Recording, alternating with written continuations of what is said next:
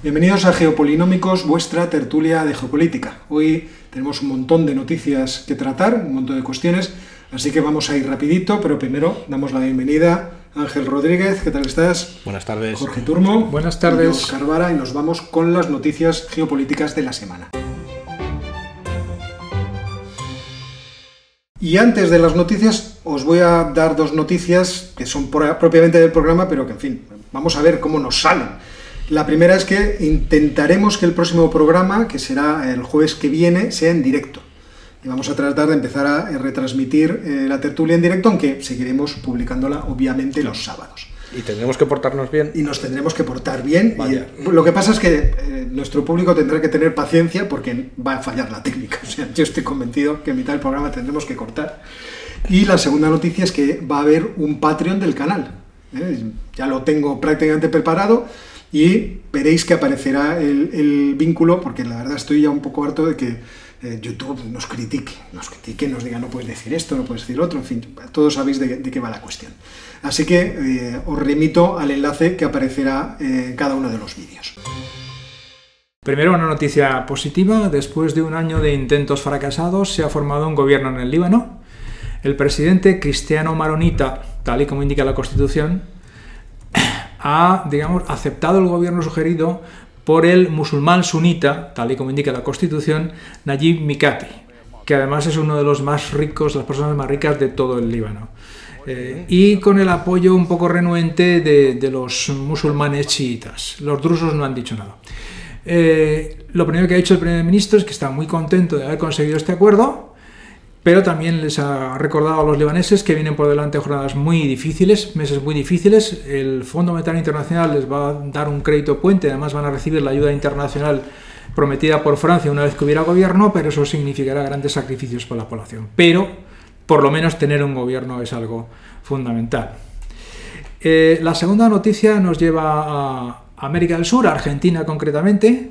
Esta semana pasada se han celebrado las elecciones regionales en, en Argentina, son como las comunidades autónomas aquí, y la sorpresa es que los partidarios del peronismo, es decir, de Andrés Fernández, de Cristina Fernández de Kirchner, Alberto Fernández, perdón, han perdido casi todas las regiones a manos de candidatos cercanos al anterior presidente del país, Mauricio Macri, incluida, que es lo que llama más la atención, la provincia de Santa Cruz, la provincia del sur, que es de donde son originariamente los Kirchner, es donde empezaron su carrera política y desde ahí llegaron a la Casa Rosada. Y la tercera noticia que tengo yo nos lleva ahora a Asia, esto ha quedado un poco cubierto por otras noticias de mayor calibre, pero eh, esta semana pasada se ha firmado un tratado de asistencia en términos de defensa entre Japón y Vietnam. Japón y Vietnam. Por el cual Japón le va a vender no armamento, pero sí equipamiento militar, y ahí cabe todo, y al mismo tiempo asesoría y tecnología a Vietnam con la intención de que Vietnam se pueda defender mejor de puntos suspensivos. no, no, me imagino. Y Estados Unidos no está por ahí, ¿no? Eh, Estados Unidos no aparece en la noticia. Anda. En las noticias. En la lo has noticia. dicho bien, en la noticia no aparece. Y esas Vale. son las noticias. Bueno, pues eh, ataco yo con breves noticias que, que he visto en la prensa y me han interesado. El primero es la crisis demográfica en Letonia. Letonia está empezando a vivir lo que vamos a vivir otros países occidentales y no occidentales, también asiáticos. Por ejemplo, China vivirá también un proceso de reducción de la población, pero el de Letonia, como es un país muy pequeño, pues es quizá más visible. Han pasado en 1990 de 2,7 millones de, habitantes a tener 1,9. Y esto está produciendo una crisis económica en sí misma. Teniendo en cuenta a quién tienen de vecinos estos, eh, este, estos eh, ciudadanos bálticos, y teniendo en cuenta las intenciones que generalmente el vecino tiene sobre los países del Báltico, yo creo que es una cuestión que es interesante. Otra cuestión que me ha llamado mucho la atención eh, entra dentro de la guerra total de los Estados Unidos eh, con China. Y es que, eh, según una ley de los Estados Unidos, la Sarbanes-Oxley, pues no me la sé de memoria, de 2002, eh, todas las empresas que cotizan en los Estados Unidos tienen que estar sujetas a una auditoría que eh, lo- los eh, miembros de la SEC, de la Comisión de Bolsas y Valores, acepte como eh, que está homologada de acuerdo a sus Registrada, criterios. sí. Y si no pasan por esa auditoría, entonces no pueden buscar financiación para sus empresas en los mercados bursátiles de los Estados Unidos. ¿A quién afecta muy especialmente esta historia? a las ¿Quién? compañías chinas. Ah, sí. Es una cosa sorprendente. Sorprendente. Que no podrían cotizar en los mercados de los Estados Unidos a partir del año 2024. Así que tenemos aquí otro elemento interesante. China es también protagonista de otra noticia interesante, y es que eh, en el, al norte de, Indonesia, en el frente al, norte de unas islas de Indonesia, que son las islas Natuna, en lo que se llama el mar de Natuna, ahí existe una serie de explotaciones eh, petrolíferas eh, que están gestionadas por una empresa rusa, Zarubeznet. Eh, los chinos han mandado un buque de guerra a entorpecer las labores de fabricación o de construcción de la, de la plataforma petrolífera. Y los indonesios han mandado también un buque a, a, en fin, tratar de que eso no ocurra. A entorpecer al otro. Porque ya hablamos la semana pasada del famoso mapa de los nueve puntos que los eh, chinos eh, están defendiendo como que eh, son, o por lo menos representan los derechos marítimos que ellos tienen sobre el mar del sur de la China, que como ya comentábamos, llegan incluso a 24 eh, millas náuticas de las costas de países como Vietnam, como Indonesia, en fin, Malasia. Aquí tenemos un problema muy serio. Eh, y la última noticia es una noticia que comentaríamos más en profundidad, pero como tenemos poca- muchas cosas y poco tiempo, es la noticia de la decisión del gobierno de Piñera, del gobierno chileno, de extender sus aguas territoriales a una zona en la que hay 5.500 kilómetros cuadrados de aguas que pertenecen, o por lo menos reclaman para sí, eh, los argentinos, la República de Argentina. Hay que recordar que los problemas territoriales y también de, de derechos marítimos entre los dos países vienen de muy atrás. Vienen de muy atrás. Cuando se consigue la independencia en 1810, esto no era un problema. En 1856 hicieron una ley tirando la pelota hacia el futuro, ya lo arreglaremos y lo arreglaremos además de forma muy, muy eh, pacífica y amistosa. Pero ya vimos a finales de los 70 que de pacífico a amistoso el asunto se podía convertir en una guerra entre los dos países. Hubo en ese caso la intermediación del Vaticano, Juan Pablo II, y se llegó a un acuerdo, creo que en 1984. El acuerdo establecía que en uno de los eh, meridianos eh, se iba a establecer la marca que delimitara qué era de uno y qué era de otro, pero eso llega, si se va yendo hacia el sur, hasta un punto, que es el punto F, a partir del cual no hay declaración.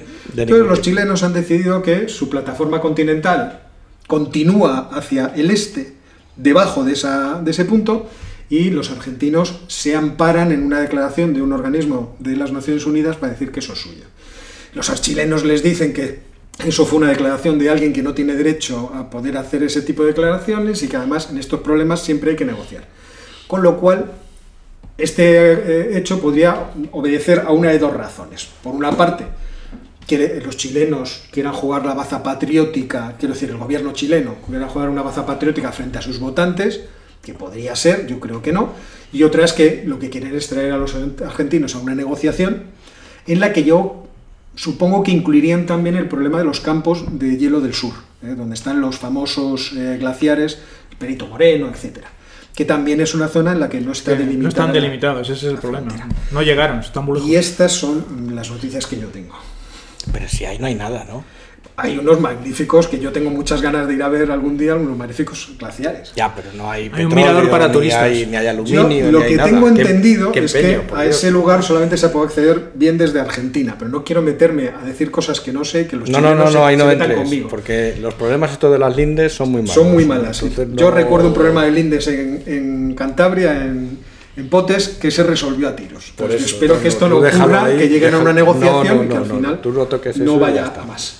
Yo tenía dos cosas muy breves, que es una continuación del tema de la semana pasada que estuvimos hablando de las intenciones de China de, de controlar el mar del sur de China y yo creo que fue el mismo sábado, me parece, que salió el programa, el portaaviones Carl Wilson de la no sé qué flota es, de la flota norteamericana, entra en el mar del sur de China. Y nada, yo seguramente recordar que te tenía que llevar un piloto chino, según la ley que aprobó, que creo que están esperándole todavía para que, para que suba. Y la segunda, quizás es más, más de fondo, creo yo, es, es el vuelco que ha habido en, en Marruecos. Ha habido elecciones en Marruecos y ha habido un, un vuelco electoral bastante importante. Después de 10 años, los islamistas moderados han salido del gobierno y han entrado un gobierno, digamos, más centrista, vamos a decirlo así, liderado por uno de los hombres más ricos de Marruecos, que casualmente es gran amigo del rey Mohamed VI, con lo cual sospecho que después de la crisis de Ceuta ha habido limpia en el Ministerio de Asuntos Exteriores español y está habiendo limpia ahora en el,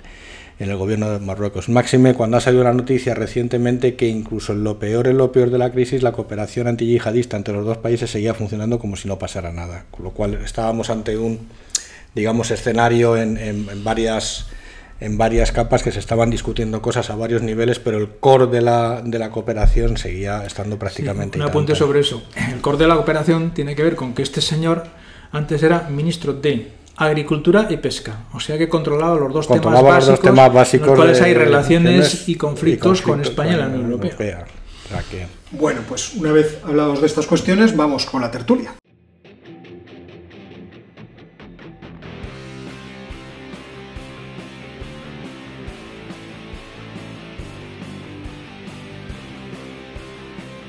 Bueno, hoy la tertulia va de noticias, ya lo veréis, noticias geopolíticas. Vamos a empezar con una noticia geopolítica, yo creo que de, extraordinario alcance, que nos va a introducir Jorge, pero también vamos a hablar de cuestiones económicas y de otras noticias geopolíticas que han ido apareciendo durante esta semana y que ciertamente yo creo que son espectaculares. Pero vamos, en primer lugar, con lo que Jorge nos va a contar.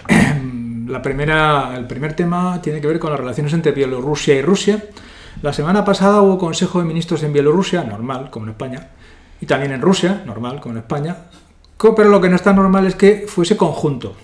Los ministros de los dos países, Joder. presididos por el primer ministro ruso, Mishustin, y el bielorruso, Mesensev, se juntaron todos en un Consejo de Ministros. Como buenos hermanos. ¿Eh? Qué bonito.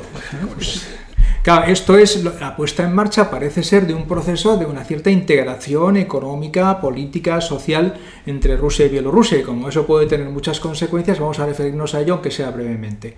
Primero, ¿de dónde viene esto? Pues a finales de los 90, en el 99, antes de que Yeltsin desapareciese de la escena por incapacidad generalizada, firmó un pacto con Lukashenko, que ya entonces ya, está, ya era presidente de Bielorrusia, ¿eh? para intentar integrar a los dos países. Eso no llegó a buen término, quizá también porque Yeltsin se retiró de la política, pero por lo menos dejó como resto una zona de libre comercio entre los dos países. Bien, luego a lo largo de los 2000 la situación no evolucionó en ningún sentido y en la década de 2010 a 2020 lo que, se, lo que ocurrió es que Bielorrusia se alejó un poco de Rusia y se acercó a la Unión Europea. ¿En qué sentido? ¿O en qué sentido? Es por un lado lógicamente para intentar tener acceso a las subvenciones de la Unión Europea, a los mercados, etcétera, etcétera. Por un lado, Bielorrusia eh, emitió visados a los ciudadanos europeos que quisiesen viajar ahí, sin ningún tipo de limitación. En segundo lugar, eh, no reconoció la anexión de Crimea por Rusia, ni tampoco de las zonas ucranianas. En tercer lugar, mm, los rusos dicen que aprovechando que hay una zona de libre comercio entre Bielorrusia y Rusia y dado que Rusia tenía sanciones de la Unión Europea, buena parte de los productos de la Unión Europea a Rusia y al revés pasaban, pasaban a través de Bielorrusia que se quedaba con buenos márgenes. También dicen o sospechan que parte del petróleo y el gas que Rusia vendía a precios de amigo a Bielorrusia lo revendía a Bielorrusia en otros países. Entonces, hasta finales, hasta prácticamente del año 19, vemos una situación en la cual Lukashenko se acerca a la Unión Europea y se aleja de Rusia. ¿Qué es lo que ha pasado a partir de entonces? Pues ahí podemos entrar en relación con cosas que ya hemos visto. ¿Qué pasó, qué pasó en las elecciones en eh, Bielorrusia y qué consecuencias ha tenido eso? ¿Mm? Como sabéis, las elecciones en Bielorrusia, las últimas las ganó Lukashenko, pero... sorpresa. Sí, qué sorpresa, ¿no? Eso dijeron, eso dijeron en Bruselas, pero ¿cómo es posible? Bueno, parece que en Ucrania muchos también lo dijeron. ¿eh? Exactamente. Salieron luego a la calle a manifestar. Pues eso. Entonces, claro, ya sabéis que empezó. Las elecciones evidentemente no han sido limpias y el proceso de sanciones que os hemos contado en, varios, en varios episodios, fundamentalmente dirigido contra Lukashenko y su entorno, sanciones económicas, la, imposibilidad de viajar, etcétera, etcétera. Luego el incidente con aquel avión que los bielorrusos obligaron a, que aterrizase en Minsk, aunque no era su destino, para coger a un disidente y llevársela no se sabe dónde, hasta fecha de ahora, ha generado una escalada de las sanciones que acabó con el episodio en el cual Lukashenko permitía y fomentaba que los inmigrantes de terceros países que estaban en su país llamasen a las puertas de Letonia, Lituania, y Polonia, que es como decir toda la Unión Europea. Y ahí es cuando comienza el lío. Entonces, aquí la pregunta es, ¿por qué ahora Lukashenko se acerca a Rusia? ¿Qué pensáis? Bueno, yo creo que el Lukashenko siempre ha estado en una posición, en cierto modo, de debilidad en términos económicos, aunque siempre ha mantenido su independencia. Ahora quizá la decisión que tuvo de lanzar los eh, inmigrantes contra las fronteras no está operando como él querría, porque vimos las imágenes de cómo estaban cerrando la frontera, por ejemplo, los polacos, y quizá en ese sentido pues esté en un momento de debilidad que Rusia ha observado como ventajoso para sus intereses.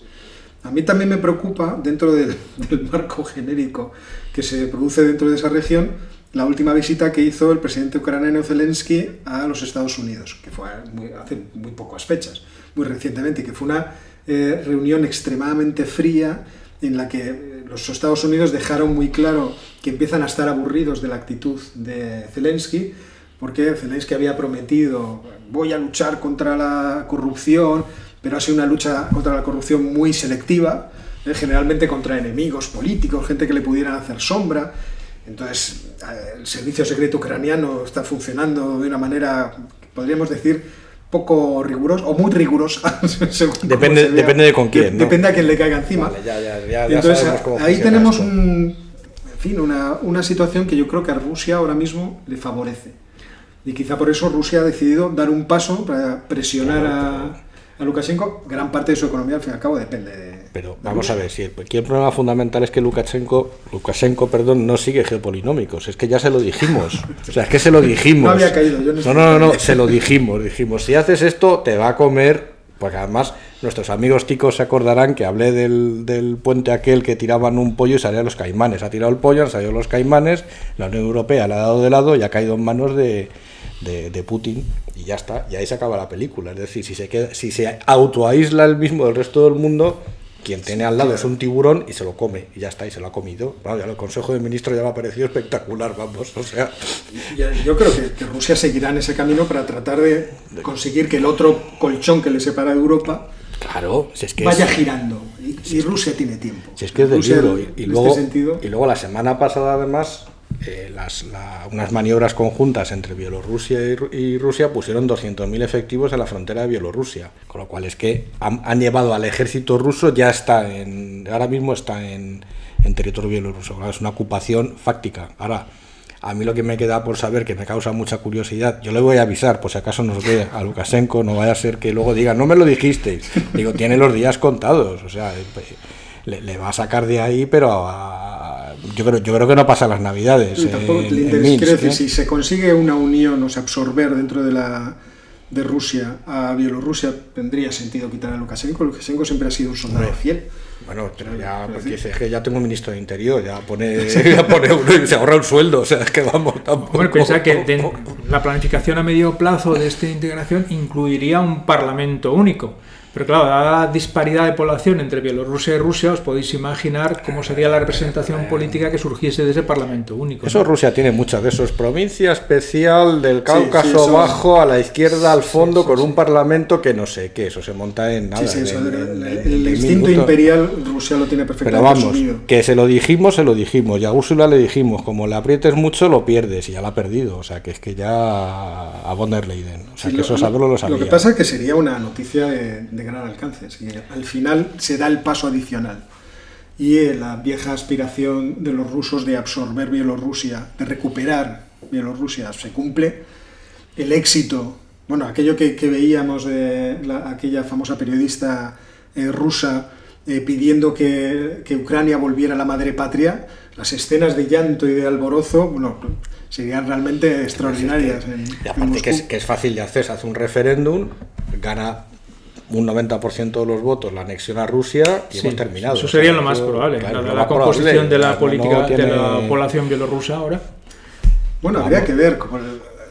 Lo que pasa es que el sistema de, recuento de los votos se ha manifestado muy favorable para que por eso, No, por eso digo, o sea, que es fácil de hacer. o sea, que no, yo no sé, lo que no sé es a, medio plazo cómo digeriría la, la población más joven de, de Bielorrusia pues ese tipo de. Posiblemente pasaría lo que en cierto modo pasa en Ucrania, que la población ucraniana está fragmentada o partida en en general, ¿no? En dos grupos, una más o menos prorrusa, porque además hablan fundamentalmente ruso, y otra más bien pro-occidental con un cambio de valores. En Bielorrusia no sé cuál es el porcentaje de población en el otro, pero eso es lo que probablemente lo pase. Que, lo que pasará, lo que está ocurriendo ya, ¿no? Lo que pasará y será ya un poco más en serio el, el drama que estamos viendo en Afganistán es que se irán y ya está.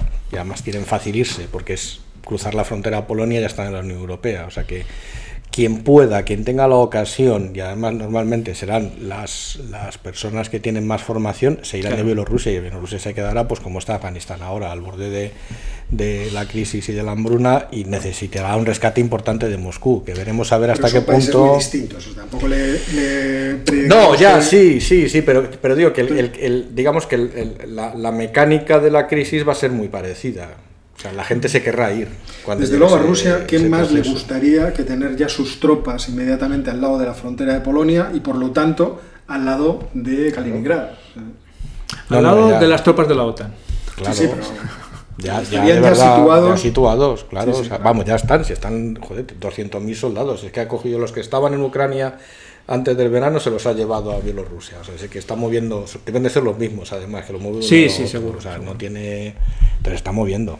Ya veremos en qué termina la cosa. Lo que vamos a hacer ahora es pasar a, otra- a otro tema, pero este tema va a ser una cuestión económica. Y esta cuestión tenemos como ponente a Ángel, que nos lo va a explicar. Sí, porque eh, venía con un más o menos con un tema eh, preparado, pero es verdad que luego Oscar me ha llamado la atención sobre una situación que puede tener repercusiones no solo económicas, sino sino políticas desde luego y, geopolíticas también a nivel internacional. Pero digamos que la secuencia más o menos de acontecimientos es que el pasado 9 de septiembre hubo reunión del Banco Central Europeo y el Banco Central Europeo ya por fin, después de muchos avisos y de muchos amagos, como hemos ido anunciando en el programa, va a empezar a desacelerar el, ritmo de compras de, de deuda en la zona euro. Traducido para el público significa que el programa de estímulos va a empezar a reducirse progresivamente porque, según las declaraciones de Christine Lagarde, ve a la economía de la zona euro pues, recuperándose con,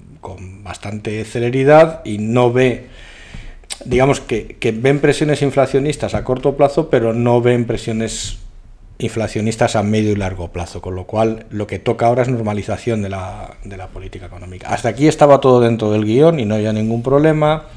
Y yo volveré ya otra vez a nuestros seguidores a contarles que la inflación que vemos ahora muy probablemente sea transitoria y que se debe a fricciones provocadas por la pandemia y todas estas cosas que podemos leer en los medios de financieros y económicos internacionales. Pero a raíz, de, a de esa noticia, una cosa que ha pasado muy desapercibida aquí en Occidente es que después casi de nueve años de programas de ultra expansión monetaria, que fueron quienes lo inventaron, que fue el Banco de Japón, al digamos al, al, al debate que se ha abierto dentro del, del, Banco de Japón para la sucesión del actual gobernador de Kuroda, que es el padre intelectual de ese, de ese programa de expansión ultramonetaria y que ha inundado eh, el mercado de deuda japonés de, de liquidez, eh, el nuevo gobernador, el que se postula como nuevo gobernador, ha dicho que esto se acabó, que esto no ha funcionado y que toca normalizar la política monetaria. Luego ya tenemos dos grandes jurisdicciones del mundo, que es la zona euro y es en Japón, que están empezando, digamos, a parar los estímulos. En un caso porque empiezan a ver que ya, digamos, que estamos más o menos recuperados y que no hace falta ya seguir echando tanta liquidez al sistema, y en el caso de Japón porque prácticamente después de 30 años que llevan con este tipo de políticas empiezan a ver que es que no son útiles porque la inflación ni está ni se le espera. Entonces ya, no saben, digamos, qué es lo que tienen que hacer y dicen que para esto pues que van a normalizar la situación y que ya veremos qué pasa después. La Reserva Federal se une la, la semana que viene y todo apunta a que van a ir en la misma dirección. Eh, la, economía norteamericana también se está recuperando a velocidad de crucero, la inflación es más alta allí, probablemente porque el comportamiento del consumidor norteamericano es más, digamos, no derrochador, no quiero decirlo con esas palabras, pero sí es más alegre en su, en su consumo que el consumidor europeo. Y veremos tasas de inflación más elevadas en Estados Unidos y la retirada del, del programa de estímulos. Pero, y como ya hemos advertido muchísimas veces, con esta retirada de estímulos lo que, va, a venir es un tensionamiento de las condiciones financieras a nivel mundial. Se va a encarecer la deuda. Para determinados segmentos del mercado va a ser más difícil encontrar financiación en el mercado de deuda porque los tipos van a, van a empezar a subir, vamos a empezar a ver las recalificaciones a la baja de la, de la deuda, tanto pública como privada, y podemos plantarnos otra vez, que creo que a muchos se lo ha olvidado, que en 2010, cuando parecía que la cosa estaba más o menos remansada, el Banco Central Europeo subió los tipos de interés un 1%. No fue nada, es una subida de, nada, pero bueno, querían empezar a volver a la normalidad después de un año y medio de crisis financiera. Ya sabemos lo que pasó después, que vino otra todavía casi peor y esa además fue más larga. Entonces, digamos que estamos en un momento muy delicado que sabe manejar los tiempos. Y, al hilo de esto, que es a lo que voy, esta mañana me ha, me ha, me ha comentado Oscar y dice, oye, ¿habéis visto lo que ha pasado en, en China, digo, no tenía ni idea. Digo, pues la, mayor inmobiliaria de China, que es la segunda mayor, Evergrande, es, ¿no? Evergrande, ha avisado que no va a pagar los intereses de su deuda a partir del 20 de septiembre. Lo cual, digamos que es parte, o puede ser, o, quizás se esté empezando a manifestar, el, no, no es tanto el cisne negro, sino como el detonante de ese inicio, de ese endurecimiento de las condiciones financieras, que recordemos que ya es a nivel mundial, es decir, puede afectar a cualquier mercado, en cualquier, en cualquier segmento de mercado, en cualquier sitio del mundo, y lógicamente los primeros que caen son los más débiles. Y uno que sabíamos desde hace muchísimo tiempo que era un segmento muy débil del mercado financiero mundial, que era parte del sistema financiero chino, pues está empezando a dar señales de agotamiento. Entonces no tenemos, la verdad es que no tenemos muchos más detalles de lo que de lo que está pasando en, en China. Oscar seguro que tiene, porque ha, leído más la noticia al, al, completo, pero digamos que estas cosas es probable que las veamos en más sitios, porque después de año y medio es ahora cuando va a empezar a aflorar la información de cuáles, de cuáles son los balances reales de las empresas y cuál es el deterioro que ha habido como consecuencia del incremento de sus endeudamientos y en el momento en el cual tensión en tipos, pues va a haber gente que va a tener problemas para cumplir. Bueno, una cuestión que yo creo que es hay que citar es la magnitud del agujero que tiene esta, esta empresa, que se eh, cifra en más de 300.000 millones de dólares, de los cuales 88.000 serían deuda que tienen con bancos, o sea, casi 90.000 millones de dólares, lo cual es un problema para el sistema financiero bastante evidente, teniendo en cuenta que el volumen de deuda que tiene China es muy grande. Muchas veces, bueno, esto ya lo he comentado yo en alguna otra ocasión, eh, pensamos que el volumen de deuda de China no es comparable con el de otras naciones, por ejemplo los Estados Unidos, porque su deuda pública respecto del Producto Interior Bruto no es tan grande. Vemos, por ejemplo, el caso de España, 120%, los Estados Unidos, disparada, y ellos pues 60, 70%, una cosa incluso menos, una cosa... Pero claro, si a eso le sumamos la deuda que eh, las empresas privadas, pero que en realidad son públicas, tienen los gobiernos locales, los gobiernos regionales de, China, pues ya es mucho. Y si vamos a ver cuál es la deuda privada que tienen las familias, pues resulta que hace dos años estaba el 50% del Producto Interno Bruto.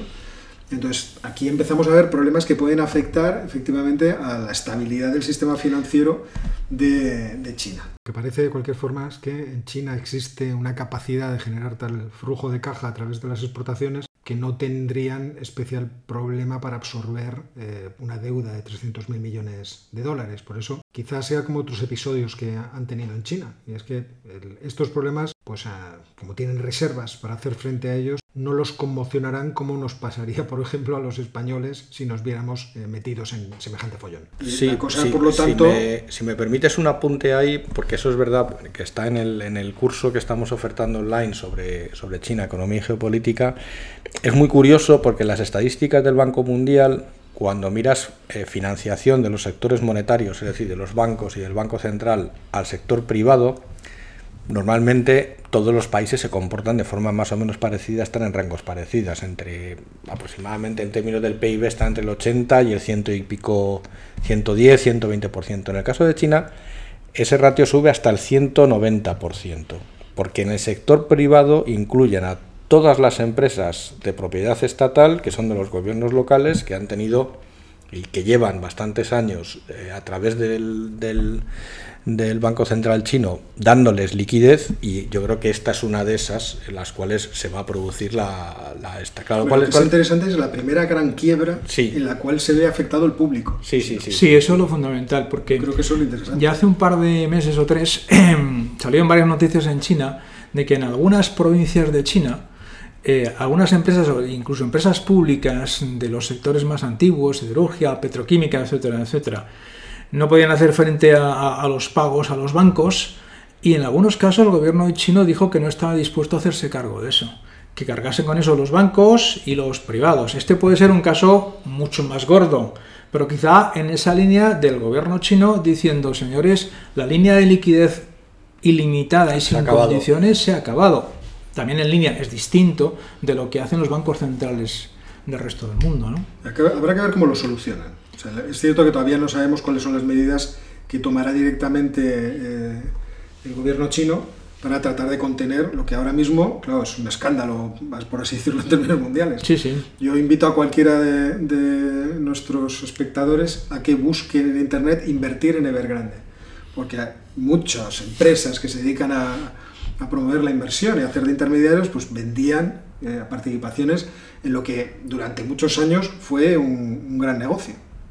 El, el, mercado inmobiliario de China que no dejaba de crecer, no dejaba de crecer, no, no, a pesar de que hacían ciudades en las que no vivía nadie, carreteras no, pero que no eso, tenían gasolineras, ese tipo pero de eso, cosas. eso en España me preocuparía, en China no porque se acaban llenando, o sea, eso no, no o sea, las llenan, o sea, van, van y las llenan, no, no tienen problema. No, no, pero es verdad, el mercado inmobiliario, o sea, el crecimiento que ha tenido entre mil, lo diré bien, entre 1990, entre 1990 y, y 2019 la, el monto total de préstamos hipotecarios que se conceden mensualmente eh, se ha multiplicado por 7.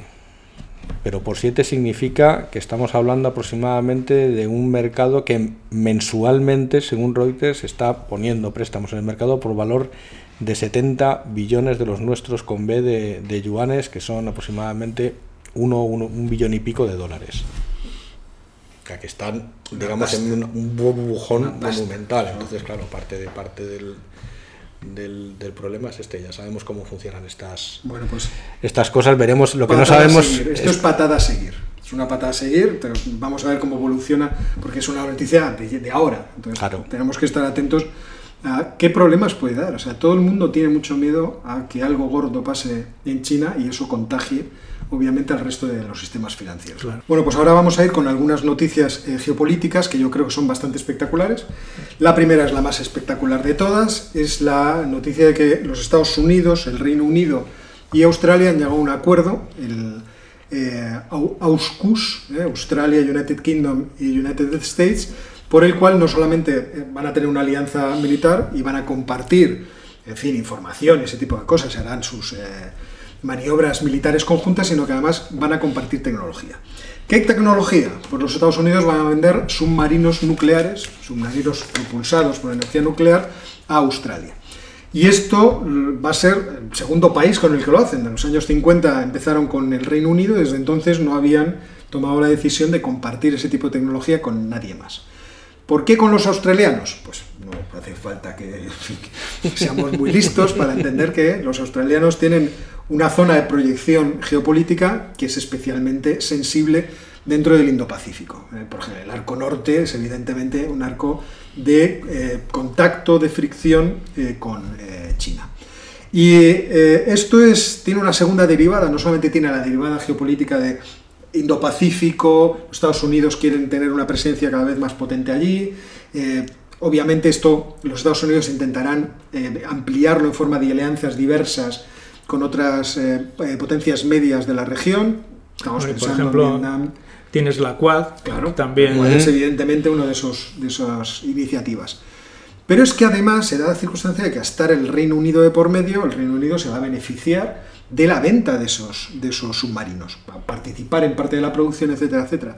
Y resulta que los australianos habían llegado a un acuerdo para que les proveyeran de 12 submarinos de propulsión convencional con Francia. Entonces Francia ahora pierde un contrato de 50.000 millones Ya de dólares y los franceses están que trinan, vamos, están escupiendo sangre por todas partes. Y encima los franceses. Encima Llegan los a ser otros y Entonces, todavía. Ayer, ayer Le Figaro, que es donde leí yo la noticia, era, bueno, absolutamente explosivo. Me refirió a esta noticia eh, un amable seguidor en, en Twitter y efectivamente la noticia era los franceses soltando las muelas y diciendo que qué traición es esta, que la alianza estratégica que ellos tenían con Australia y los intereses que tiene Francia en la región, históricos, en fin, tú conoces como- Polinesia. Como, la Polinesia, claro. Ah, es- pues a cómo son los franceses, digo. Bueno, los franceses además, como son los fran- franceses lo dicen lo mismo de nosotros, así que nadie se sorprende. Entonces aquí tenemos una bofetada clara y directa de Boris Johnson a la Unión Europea, que ahora mismo debe estar bastante disfrutoso. Hombre, eh, tenemos noticias constantemente de que no tienen camioneros, no les llegan las lechugas, tienen los, los McDonald's desabastecidos por Hoy- culpa del Brexit. Claro, es que hoy les van a, van a empezar a cerrar factorías porque no llega la, la energía de Europa, que, es, que la, la importan desde Europa. O sea que yo no, en fin. Bueno, es que hay que... que, que le van a, le van a vender unas, esto- van a vender parte de un submarino y a cambio no van a tener que comer, pues vaya negocio que está haciendo Pero yo Boris, pero apar- a- a- al margen, vamos, la- al hilo de esto que estás diciendo, The Wall Street Journal hace eh, unos días eh, publicaba que el precio de la electricidad en el Reino Unido se ha duplicado, se ha duplicado porque tiene el mismo problema, por ejemplo, que tenemos nosotros. Y es que ahora mismo sus molinillos no, no funcionan porque no hay viento, Vaya por Dios. Sí, tiene una circunstancia estas que ahora no podemos tener energía, energía eh, limpia y ¿qué tienen que hacer? Importar gas. Y el mercado de gas hay que recordar que es un mercado muy tieso, por expresarlo de forma un poco eh, La gráfica. oferta es muy rígida. La oferta es muy rígida y por lo tanto el precio se está disparando. Yo no sé eh, hasta qué punto los eh, derechos de emisión les afectan también a la hora de calcular cuál es su factura. ¿eh? Porque a España No nos sé. están afectando las dos cosas sí, de sí, forma España bastante espectacular, son las dos cosas. pero que sepa todo el mundo que el precio de la energía está subiendo en muchos sitios. Pero volvamos a los submarinos nucleares. ¿Qué os parece? A mí, primero, me parece que es una, un, una- un movimiento estratégico de Estados Unidos, fundamentalmente, para tener una relación más estrecha con Australia, que les conviene a los dos, tanto Australia como Estados Unidos, y que está relacionado con la Quad, donde están Estados Unidos, Australia, Japón y la India, que por ahora no entran en esto, porque pero estos dos movimientos son complementarios. Sí, pero con, Totalmente. cómo- cómo- con cómo ha cambiado todo el cuento cuando los Estados Unidos han salido de Afganistán, la situación que va a tener Pakistán ahora en esa región y el apoyo que podrían los Estados Unidos desplazar por fin de forma definitiva a la India, el, el- el Indo-Pacífico está de lo más entretenido, esperemos que no explosivamente. Pero porque Estados Unidos, con este movimiento, retirarse de Afganistán, todo lo mal que se ha hecho, las consecuencias, etcétera, etcétera, tiene en mente sus prioridades estratégicas, que no es Centroasia. No, no, Sí. o sea, el- si sale de Afganistán es para meterse aquí. Claro, No, lógicamente. O sea, ese ha sido el movimiento, no ha sido otra cosa. Efectivamente, eso es lo que dice Jorge, está dentro del, del movimiento general. Pasa que a mí, francamente, yo con todos mis respetos para los australianos, me parece que no les veo con capacidad suficiente como para gestionar esto. Australia es un país relativamente pequeño, no en, no en, no en tamaño geográfico, población. pero sí en Sí, sí, población. sí. Es decir, estos submarinos no es que te compras un yate de recreo y es echarle gasoil, es decir, esto requiere unas inversiones y requiere un montón de personal altamente cualificado, no solo las tripulaciones, sino todo lo que rodea a este, a este tipo, que es como cuatro veces la tripulación, que en fin, lo veo bastante complicado. Más allá de, de la cosa No. del contrato con los franceses y todo eso, que bueno, pues eh, los negocios salen mal a veces. Yo no, yo no lo veo tan complicado, porque esto es un plan a medio y largo plazo. Es decir, hay que poner en marcha la tecnología, construirlo sí, y mientras sí, tanto sí, pero- Australia... Sí, Sí, claro. sí. Sí, sí, pero, pero va a coste de los australianos. Claro, es decir, claro. Estados Unidos Sí, acaba sí. de vender, dos, ¿cuántos son? ¿12 submarinos? Bueno, 12 submarinos a los que querían vender los, eh, Ya, bueno, pero los digo... franceses. ¿Cuántos son los nucleares que va a tener? Da igual, pero, no lo tengo en la pero cabeza. digamos que era Estados Unidos, el negocio para Estados Unidos es estupendo. Es Claro. decir, tiene X submarinos nucleares desplegados en el Indo-Pacífico bajo bandera australiana y son los australianos los que pagan el mantenimiento. Pues yo me apunto a eso. Australia también tendrá sus razones. Nadie puede competir con Mr. Real Politics. No, no, es que vamos a ver, joder, barre de la eh. pista con estas cosas. Quiero decir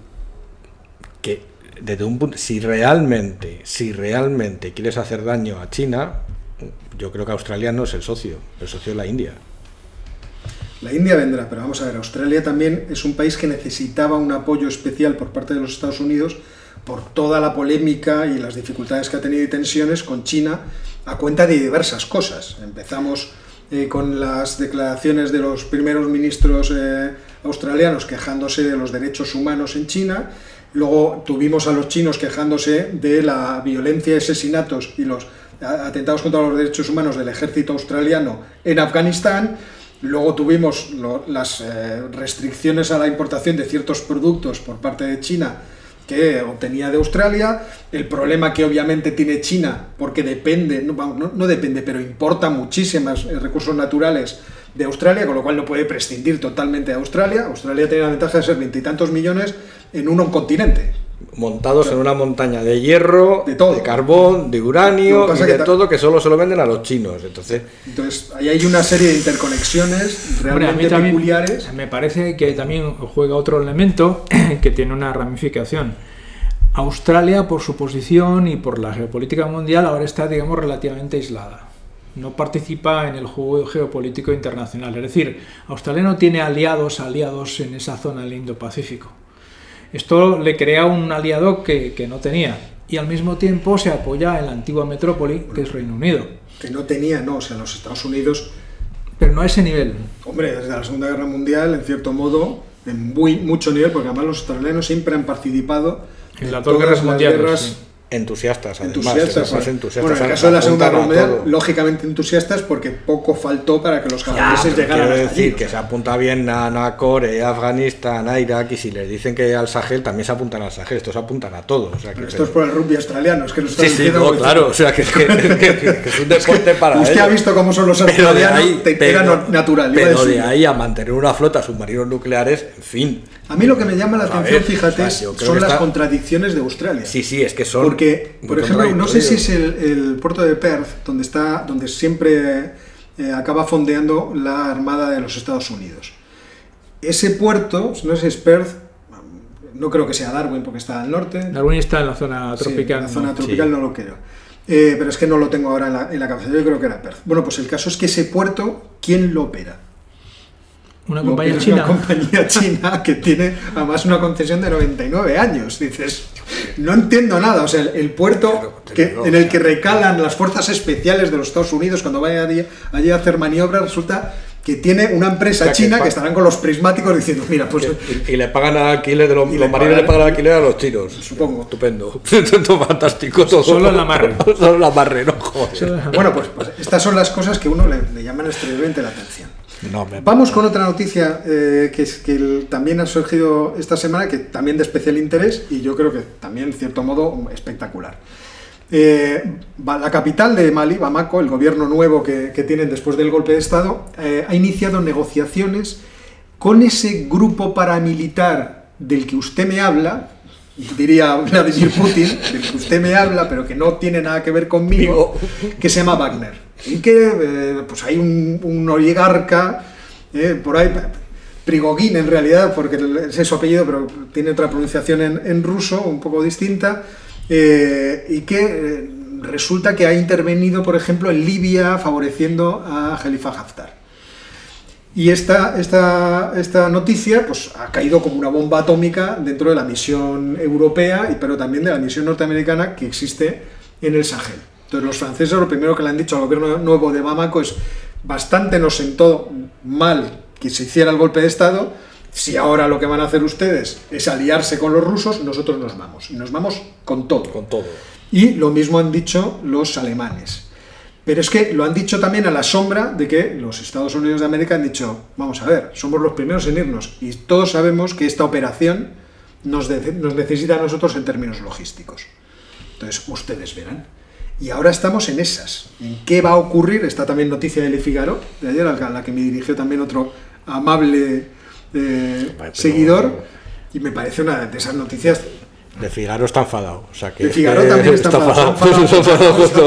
Están enfadados. Entonces, no sé podría darse la circunstancia de que efectivamente toda Europa se viera en, la tesitura de, decir, vamos a desmontar el, el asunto. Mr. Realpolitik tuerce la boca, vamos a darle un primer plano. ¿Qué, qué pasa? ¿Qué, ¿No estás de acuerdo? No lo sé. ¿Te parece no sé. Hombre, que, que lo digan así tan rápido y tan una declaración así tan esto me sorprende. Estas Bueno, cosas. puede ser la, la típica declaración de páralo, Eso, páralo, eso sí, eso sí. no me Es- toques eh, las napias. Porque te dejo, ¿te has visto lo que ha pasado en Afganistán? Que le hemos congelado las reservas de dólares y que la gente no tiene dinero en la calle y tal, a ti te va a pasar lo mismo. O sea que yo creo que debe ser un tácticas de negociación de estas, porque si, si realmente se confirma que se echa en manos de... de eh, como, como has dicho, me ha encantado. Grupo Wagner. No, no, no, este, este grupo... este grupo del que usted me habla. del que usted me habla, este grupo del que usted me habla... Estoy eh, seguro que Vladimir diría eso. Ese grupo del que usted, usted me habla y de habla, que no echa- del cual no tenía noticias hasta si se echan en manos de ese grupo, obviamente lo- la- las cuatro cosas que tenemos allí en la Unión Europea, en Sahel y Estados Unidos, hacen las maletas y se van y les abandonan a su suerte. Ahora bien, eso es lo que les han dicho. Ahora bien, digo yo, eh, ¿va a dejar Francia, Alemania esa zona en manos de Rusia sin negociar nada? Bueno, ahí Pregunta. Y la amenaza de que los Estados Unidos se, se vayan a ir nos Los los Estados Unidos, más en serio los nuestra Estados vida. Unidos se van de todas partes. Pues se han ido a Afganistán, se han ido de Sí, Irak. ya no les interesa estar en- Sahel ya es que no saben ni dónde están, o sea, no les interesa. Su Es problema está en Tienen el desierto en Nevada, no necesitan irse al ¿Para, Sahel. para ¿Para qué queremos tanto desierto? Ya tenemos mucho En. Nevada hacemos las pruebas de bombas atómicas, Sí, pero- pero- eh, tenemos Las Vegas, pero, pero eh, nosotros tener un emirato, un califato, un califato islámico ahí. islámico que vaya desde la costa del Atlántico hasta Egipto, ahí metido, vamos, yo no sé qué estarán pensando en París y en Berlín, pero de irnos de ahí, nada. Creo yo, ¿eh? que ahí hay otro un elemento que es importante para entenderlo es que esto es fruto de un golpe de estado. Es decir, tú tienes un país, si es que Mali es un país, que bueno, Que habría que verlo. vamos a verlo, pero lo mismo pasa con Níger, con Burkina Faso, etcétera, etcétera, en el cual el gobierno que existía se apoyaba en las tropas occidentales para combatir el yihadismo y se produce un golpe de estado. Entonces el golpe de estado va en contra del gobierno existente. Tiene cierta lógica que busque apoyos alternativos por ser un golpe de Estado. Porque, porque no diga, bueno, si me vuelvo a apoyar en los occidentales, a lo mejor los anteriores vuelven. Entonces, aquí lo que hará varias cosas. Evidentemente, este grupo desconocido, de origen absolutamente desconocido y de nombre desconocido, que aterriza allí, Muy conocido. es llamado es profeso, pero esto también es un pone una tesitura complicada al resto de los gobiernos de la zona y les está diciendo, mire, si ustedes quieren el apoyo occidental en forma de tropas, armamento, formación, etcétera, etcétera, no pueden cambiar a, que les apoyen otros, independientemente de quién, de quién mande. Por ejemplo, ya veremos qué pasa, el otro día hablamos en Guinea Conakry. ¿A quién, quién se va a apoyar Guinea Conakry? ¿En quién se van a apoyar todos estos países? Eh, Porque la Sí, cosa... puede, ser, puede ser, ahora estoy pensando, a lo mejor una, un arma de negociación con los franceses. incluso. Claro. Bueno, pues ahora entonces, como se nos está echando el tiempo Bueno, y encima, nos queda Afganistán, pero en cualquier caso, Ya como se nos está echando el tiempo encima, vamos a ir directamente a finalizar el programa con nuestras dos grandes piezas. En primer lugar, vamos a hablar de nuestros sátrapas favoritos. Bien, el sátrapa que hoy tenemos aquí es Eduardo dos Santos, que fue durante muchos años, muchos años, eh, presidente de Angola. Luego os contaré qué ha pasado desde que, desde que dejase de ser presidente, porque también tiene cierta gracia. Eh, este señor nació en Luanda, en la capital, en el año 42, cuando aquello era una colonia portuguesa. Desde aproximadamente los años 50 en Angola, como en Mozambique, hubo varios grupos guerrilleros luchando contra los portugueses para echarlos. Y recalco lo de varios. ¿eh? No era un grupo guerrillero contra eh, el gobierno portugués, sino varios grupos guerrilleros contra el gobierno portugués y unos contra los otros ¿eh? durante todo este tiempo. Bueno, entonces eh, Dos Santos, de, cuando tenía 18 años más o menos, en el 60, se afilió, se unió al Movimiento Popular de Liberación de Angola, de inspiración totalmente marxista, lógicamente apoyado por la URSS. Eh, se formó allí, fue a la URSS, es donde tuvo su título como ingeniero petroquímico, estuvo en varios sitios representando al Movimiento Popular de Liberación de Angola y eh, mientras tanto la guerrilla contra el gobierno portugués fue progresando, pero no progresó en exceso hasta que, mm, digamos, en el 74 en Portugal se dio la Revolución de los Claveles Y inmediatamente los portugueses consideraron que no tenía sentido permanecer ni en Angola ni en Mozambique con ese enfrentamiento tan grande que tenían. Y en el 75, tanto Angola como Mozambique, nos ceñimos a Angola, se convirtió en independiente. Se convirtió en independiente, pero no en un país pacífico. Porque como había varias guerrillas, estos, el FNLA, el UNITA y alguna más que no me acuerdo, eso dio paso a una guerra civil. O sea, Dos Santos formó parte. Suele pasar. Entra dentro del manual. Eh, esto acabará en guerra civil. Claro, claro, Están esperando el momento. Manual, manual. Entonces, eh, Dos Santos formaba parte del gobierno que tomó posesión del MPLA en Luanda, el presidente de un tal Agostinho Neto, que controlaba como un 20% del país, el norte, que también era lo más rico, Luanda y tal, mientras que las otras guerrillas controlaban lo otro, sobre todo la UNITA, que estaba en el sur, apoyada por Sudáfrica. Claro, eso hizo que el, el MPLA se apoyó sobre todo en la URSS y en Cuba. Hubo soldados cubanos luchando en la guerra civil Sí, sí, sí, sí, ¿eh? durante muchos años. muchos ¿eh? años, muchos en la años. guerra civil contra varios. o sea, Sí, sí, era geometría Ah, variable, era geometría Vale. variable. Mientras tanto, en el año, esto fue en el 75, en el 80, eh, Agustín Neto murió en, en Rusia, en la URSS, perdón, todavía entonces era la URSS, y eh, Dos Santos se convirtió en presidente de la República y como estaban en guerra, pues eh, no, digamos, no se preocupó excesivamente por aquello del poder legislativo, judicial, las leyes, no. Él era el presidente y lo mandaba absolutamente todo. Todo se hacía por decretos presidenciales, porque claro, como la urgencia era la guerra contra las otras guerrillas, pues eh, mientras tanto, entonces él iba acumulando poder, acumulando poder, acumulando poder a todos los niveles. Hasta ese momento, eh, Angola era un país, eh, digamos, de economía socialista, economía planificada, lo que se podía planificar, que no era casi nada. ¿eh? Pero, pero bueno, La planificación de la Porque pobreza. hay- La pobreza. Luego, luego dices que soy yo el Realpolitik, Pues pero sí, ¿verdad? vamos, En esta mesa hay demasiado realpolitik. pobre, pobre gente los angolanos, ya, los, los angoleños eran, eran muy pobres. Entonces, la guerra civil progresa hasta que a finales de la década de los 80 se llega a un acuerdo, fundamentalmente el Frente, Nacional de Liberación eh, de Angola deja de recibir, apoyos de Estados Unidos, de Sudáfrica, etcétera, etcétera, desaparece y solamente queda la UNITA fina- financiada por, por Sudáfrica. Y además en ese momento, en el 89, hay que recordar que cae la Unión Soviética, lo cual significa que los movimientos anticomunistas ya no interesan ni a Estados Unidos ni a nadie, dejan de tener financiación, solamente queda UNITA. Y eso tiene otra consecuencia sobre Dos Santos, precisamente, como en el 89 desaparece la Unión Soviética, eh, en el 92, sí, más o menos, Dos Santos decide que eso del comunismo no funciona, no sirve para nada y se hace liberal. Eso fue, perdona, ¿en En qué año? 92. se, hace, se hace liberal. Oye, Tuvo- tuvo una Rusia ya no nos da iluminación. dinero. no nos da dinero. una iluminación, ¿no? Vamos a ver si nos dan dinero los otros. Yo creo que, que fue así. Entonces, a partir del 92, hay, la guerra es entre el, el- el gobierno de Angola, ya apoyado por casi todo el mundo, y la UNITA, apoyado solo por Sudáfrica. ¿m? Y mientras tanto, como el gobierno, el, el régimen pasa a ser liberal, el gobierno angoleño hace lo siguiente. Primero, eh, privatiza las explotaciones de minerales, de petróleo, etcétera, etcétera, etcétera. De forma que estén en manos de africanos y, a ser posible, cercanos a- al presidente. ¿eh? De manual también. de manual. Segundo, a partir del 94-95, dado que el liberalismo es la mejor forma de regir una economía, decide que los servicios públicos también se privatizan.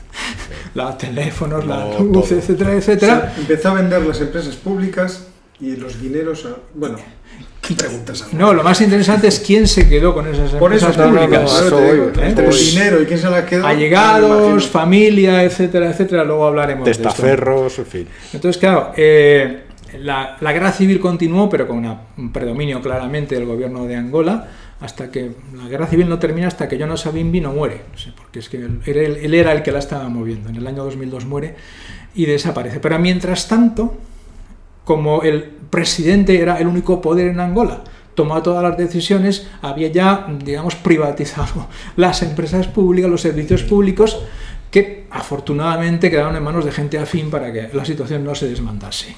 Entonces ya os podéis imaginar lo que significa un país después de 30 años de guerra machacado absolutamente, mientras un grupo relativamente pequeño ha concentrado toda la riqueza en forma de propiedad privada. Un poco lo que pasó en la URSS después de la Sí, caída. ¿eh? lo mismo. Un sistema... Fue la misma visión también. Es el asalto al poder, en realidad. Y, a la riqueza. Y a la entonces, riqueza. claro, además, con eso, eh, Dos Santos tiene el poder suficiente como para mantenerse presidente, ganar alguna elección que otra, de vez en cuando se convocaba alguna elección, pero solo de vez en cuando. ¿eh? No vaya a ser que. que, un poco maquillaje democrático nunca viene mal. Como, como Lukashenko, lo mismo. hasta, hasta, ya digo, el, del 2002 en adelante se convierte en un presidente relativamente respetado. ¿Por qué? Porque es un presidente liberal.